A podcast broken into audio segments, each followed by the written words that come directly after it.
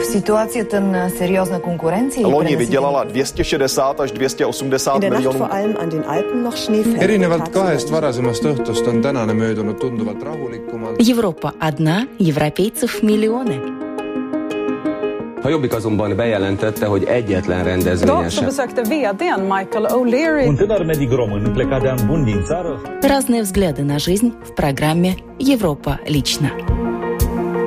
Венгрия против мигрантов. Референдум провалился, но вдохновил политиков на продолжение жесткой линии. будут приняты четыре поправки Конституции, одна из которых запрещает массовое заселение мигрантов на территории Венгрии. Ктовой миссис Калилайт Эстония шестой попытки обрела президента страны. Мое самое слабое место – то, что народ Эстонии меня не знает, и с этим надо будет работать. А также коня на скаку остановит, и политиков тоже. Польские женщины заставили власть отказаться от идеи запрещения абортов. Посылки и ссылки, работающие за границей болгары, присылают страну больше денег, чем все вместе взятые иностранные инвесторы и грибы по-словацки. Часто приходится слышать от отравленных пациентов слова о том, что съеденный ими мухомор был необыкновенно вкусным. Таковы лишь некоторые темы сегодняшнего выпуска радиожурнала «Европа лично». В студии Андрей Хуторов. Здравствуйте. Итак,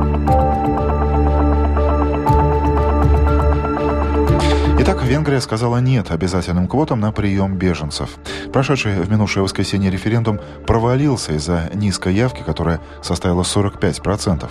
Однако единодушие проголосовавших, 95% венгров поддержали жесткую линию властей в отношении мигрантов, побудил правительство внести в Конституции поправки, которые, по словам премьера Орбана, должны защитить национальную идентичность страны. С подробностями корреспондент венгерского телеканала М1 Мария Тамаш. Кабинет министров обсудил и принял ту поправку Конституции, которая поставит преграду обязательному расселению мигрантов на территории Венгрии, заявил Бенце Тужон в перерыве заседания правительства. Госсекретарь по правительственной коммуникации отметил, что нужно учитывать единогласное решение трех миллионов трехсот тысяч человек, которые проголосовали против квот на референдуме. Министр юстиции Ласло Трочани заявил, что новая поправка будет соответствовать всем нормам Европейского Союза. Мы считаем важным наше членство в Европейском Союзе, но в то же время считаем важным защиту национальной идентичности, и именно для этого существует национальная конституция, подчеркнул министр. Брюссель не вправе принимать такие нормы, которые перепишут национальные законы, заявил Виктор Орбан во вторник после заседания парламентской фракции «Фидес».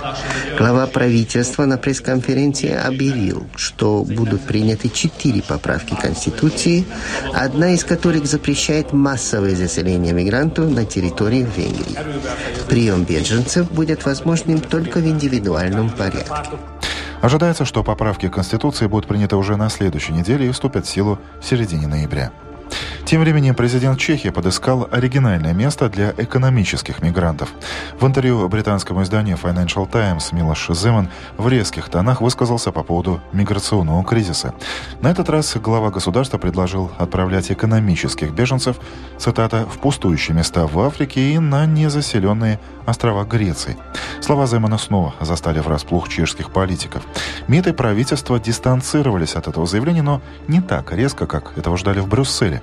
К эху президентского заявления прислушивалась обозреватель радио Прага Ольга Васенкевич. Я против исламских мигрантов, поскольку считаю, что наши культуры абсолютно несовместимы, добавил Земан. В качестве примера культурных отличий президент привел отношение исламских беженцев к женщинам. Оно в корне отлично от европейской культуры. По мнению президента, существует тесная связь между притоком иммигрантов и волной джихадистов в Европе. Экстремисты среди беженцев, по словам Земана, могут сыграть роль в радикализации умеренных мусульман аналогичным образом, как это было в случае нацистов и немцев в 30-е годы XX века. Милош Земан дал интервью Financial Times во время своего визита на Родос, где он принимал участие в конференции «Диалог цивилизаций», организованной близким соратником президента России Владимира Путина Владимиром Якуниным. Во время своего выступления чешский президент сравнил ИГИЛ с каннибалами, с которыми невозможно вести диалог. Единственным решением миграционного кризиса в Европе Земан назвал всех людей, которые не бегут от войны, переселить на пустующие места в Северной Африке и на незаселенные острова в Греции. Он подчеркнул, что, несомненно, понимает жестокость гражданской войны в Сирии, Ираке и других странах, но речь не идет об этих людях, а об экономических мигрантах, подчеркнул президент Милош Земан. В воскресенье в передаче чешского телевидения «Вопросы» Вацлава Моровеца министр иностранных дел Чешской Республики Любомир Заоралок от лица государства дистанцировался от высказываний президента. No, není, protože my nemůžeme říkat řekům, kam koho mají dávat на острове, а řada těch островов... Нет, эти высказывания не отражают официальной позиции чешского государства, потому что мы не можем давать советы грекам, кого и куда они обязаны отправлять. Возможно, это лишь является выражением мысли, что Европа в скором времени уже не сможет принимать произвольное количество экономических мигрантов, поскольку с такими числами, как миллион переселенцев в Германии, ни одна страна не справится. Ограничения будут действовать прежде всего в области именно экономических мигрантов, поскольку способности Европы по приему беженцев ограничены, и то, что произошло в 2015 году, уже не может повториться вновь. а vypadá to, že to, co se odehrálo v roce 2015, už se nemůže opakovat. Financial Times также отмечается, что высказывания Земана выражают непопулярность предлагаемых квот по распределению беженцев в бывших коммунистических государствах Центральной Европы, у которых есть лишь небольшой опыт с неевропейской иммиграцией. А тем временем в Латвию на этой неделе прибыли еще две сирийских семьи из греческих лагерей. Четверо взрослых и восемь детей. С начала программы переселения в Муценеках оказались 94 человека и, как заметила госсекретарь МИД Илза Петерсон и Годманы, Латвия успеет и сможет выполнить квоту по приему мигрантов.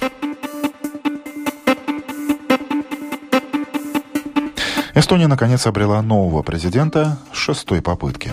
Впервые в истории соседней страны главой государства стала женщина. В первом официальном интервью Керсти Кальюлайт поставила перед собой главную задачу – сделать так, чтобы в Эстонии было меньше черно-белого, так как решение проблем, по ее словам, находится где-то посередине. А кто такая Керсти Кальюлайт? До сих пор жители Эстонии знают о ней немного. Тему продолжат коллеги с актуальной камеры эстонского телевидения, выяснявшие, как новый президент будет налаживать мосты между властью и обществом, эстонской и русскими общинами. Кирсти Калилайт по праву называют темной лошадкой президентских выборов. Она вышла на финиш, когда с дистанции сошли маститые кандидаты. Кто же такая Кирсти Калилайт? Ей 46 лет, она мать четырех детей, замужем, уроженка Тарту. По образованию биолог и магистр делового администрирования. Грызла гранит науки в Тартуском университете. В 1999 году Калилайт обосновалась на Томпе в должности советника премьер-министра Марта Лара по экономической политике. Я считаю, что самое лучшее – это быть на месте, и тогда мы поговорим. Я на своем пока что сыром русском языке, а не так, как им будет удобно. Быть может, мой акцент подтолкнет их к тому, чтобы смелее использовать эстонский. Мое самое слабое место – то, что народ Эстонии меня не знает, и с этим надо будет работать. Меня совсем скоро можно будет увидеть и за пределами Таллина, это я обещаю. А в 2004-м Калилайт сменила эстонскую прописку на люксембургскую. Она вышла из партии, заняла должность представителя нашей страны в Европейской счетной палате. С тех пор на родину она возвращалась либо по делам, либо навестить близких.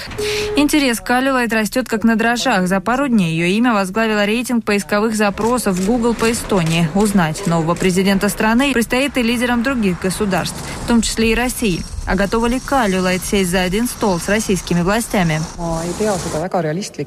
Я не считаю это реальным, но это и не зависит от нас и наших союзников. Общаясь с Россией, в том числе и в дипломатических кругах, нам крайне важно координировать свои действия с союзниками. Уже завтра Керсти Калюлайт возьмет курс на Люксембург. Там в течение двух дней ей предстоит подвести итог карьеры в счетной палате, а затем вернуться в Эстонию и остаться здесь как минимум на пять лет. А вот еще одно мнение. Калюла – это представитель нового политического поколения, и с ней русская община Эстонии может оптимистичнее смотреть в будущее. Такое мнение высказала политолог Ану Толц.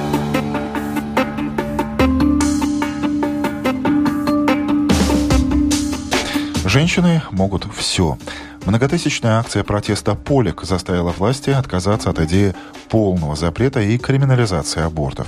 Результатом прошедшего в понедельник так называемого «черного протеста» стало отклонение всеми законопроекта «Стоп абортам».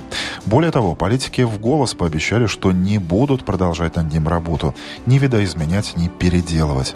Из Варшавы обозреватель «Радио Польша» Светлана Овчарова. Полки dziś spotykają się na demonstracjach, aby powiedzieć nie planom kontrolowania kobiecej płodności. В рамках акции в День протеста женщины, преимущественно в черной одежде, вышли на главные площади крупных польских городов.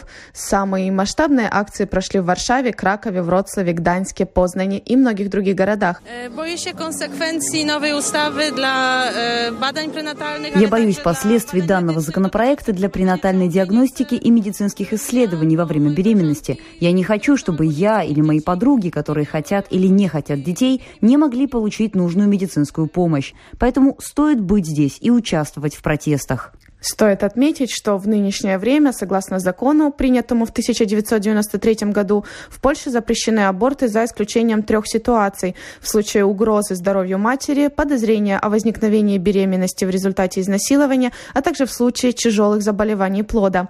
Гражданская инициатива полного запрета прерывания беременности предусматривает исключение этих трех случаев. Я отдаю себе отчет в том, что если вдруг меня изнасилуют, то согласно данному законопроекту у меня не будет будет право на медикаментозный аборт. И это та угроза, из которой живет каждая из женщин. Но почему-то высказываются только мужчины, и только их точку зрения мы слышим. На Замковой площади было много мужчин, пришедших поддержать своих девушек, жен, подруг и коллег. Сегодня очень важно поддерживать польских женщин, чтобы они были свободны и независимы, чтобы никто не принимал за них решений. Я верю, что данный протест будет началом чего-то масштабного. Он станет причиной роста сознательности женщин в вопросах, касающихся их прав. Я поддерживаю легализацию. Аборт должен быть разрешен в любой ситуации. Это индивидуальный выбор женщины, хочет ли она вынашивать ребенка, забеременеть, родить или сделать аборт. Мы должны оставить женщине и ее партнеру право делать выбор. В то же время по всей стране прошли мессы и молитвы за людей, принимающих решения в Польше относительно охраны человеческой жизни. Организаторы молитв призвали приходить на мессу в белой одежде. Это программа «Европа лично». Сменим тему и ни слова политики. Далее у нас новости из Болгарии и Словакии.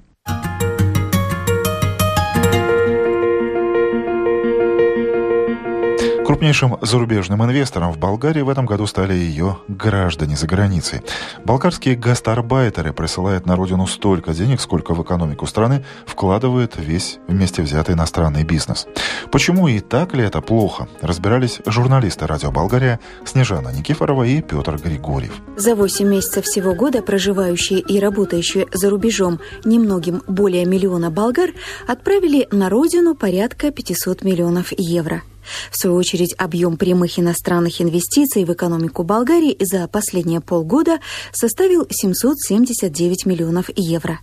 Выходит, что болгарская диаспора является самым крупным иностранным инвестором в Болгарию с 64% от общего объема.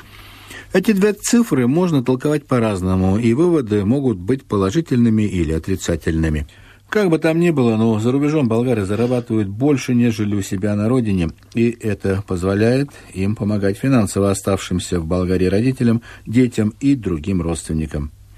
Вот эти средства и есть так называемые болгарские иностранные инвестиции. Это средства, благодаря которым наши соотечественники живут сравнительно прилично, оплачивают счета, одеваются, покупают новые, в кавычках, поддержанные автомобили. В общем потоке прямых иностранных инвестиций доля болгарских инвестиций выглядит внушительно. Однако, даже если грубо подсчитать, выходит, что за 8 месяцев каждый работающий за рубежом болгарин отправил домой в среднем 500 евро. Отсюда напрашивается вывод, что и за пределами Болгарии ситуация не такая уж и розовая. Больше всего инвестируют в родину болгары из США – Испания и Греция тоже среди стран, откуда поступает немало средств. Однако это не значит, что от них нет пользы. Наоборот, источником ожидаемого в этом году похвального трехпроцентного роста ВВП будет прежде всего увеличение внутреннего потребления. Весомый вклад в бюджет вносят и наши латвийские гастарбайтеры. Ежегодно они посылают на родину около 600 миллионов евро. Из них почти половина снова возвращается в бюджет в виде разных налогов.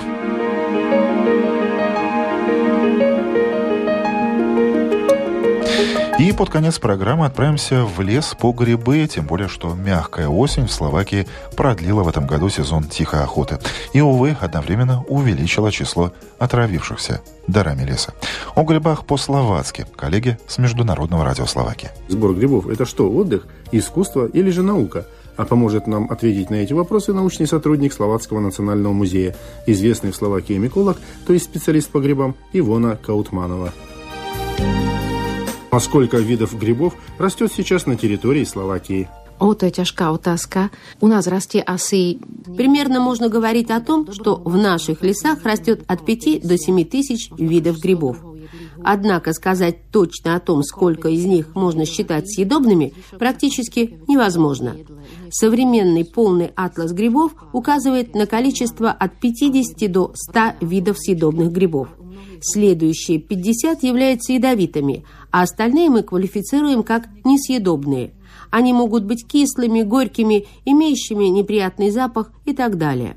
Очень много видов грибов вообще не поддаются какой-либо классификации, так как никто пока не пробовал их на вкус, и вообще неизвестно, пригодны ли они для кулинарных изделий. Ну а можно ли говорить о таких видах грибов, которые в одних определенных условиях могут быть съедобными, а в других условиях нет? Таким был следующий вопрос нашему собеседнику, микологу Ивоне Каутмановой. А, оно, например, такие обычные мудраки, которые veľmi... Да, такие примеры у нас есть. Например, всеми нами известные сыроежки. Как известно, они являются одними из самых вкусных грибов при правильном приготовлении.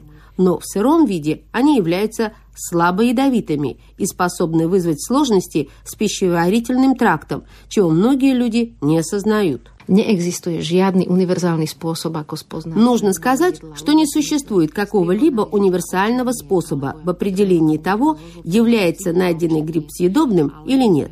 Нельзя полагаться на народные приметы, как, например, такая. Если край гриба укушен улиткой, то некоторые люди полагают, что данный гриб не может быть ядовитым. Это не так. Все намного сложнее. И если, к примеру, есть мнение, что несъедобный гриб обязательно должен иметь неприятный запах или горький вкус, это тоже неправильно. Тут можно указать на то, что мухомор зеленый имеет очень высокие вкусовые качества, и часто приходится слышать от отравленных пациентов слова о том, что съеденный ими мухомор был необыкновенно вкусным – и тем не менее, нельзя не забывать о том, что мухомор зеленый у нас в Словакии является практически единственным грибов, съев который человек может погибнуть. Причем шляпка этого гриба может быть не только зеленой, но и коричневой, и даже белой. В латвийских лесах грибной сезон подходит к концу, но даже несмотря на холод, отправляющиеся на тихую охоту горожане возвращаются домой с лисичками, груздями и горькушками. Не боровики, конечно, но на соус и засолку хватит. И на этом я завершу сегодняшний выпуск радиожурнала «Европа лично». В нем прозвучали сюжеты коллег с радио Польша, актуальные камеры эстонского телевидения, международного радио Словакии, венгерского телеканала М1 и радио Прага. Четверть часа на Домской площади провел Андрей Хуторов. Доброго вам дня.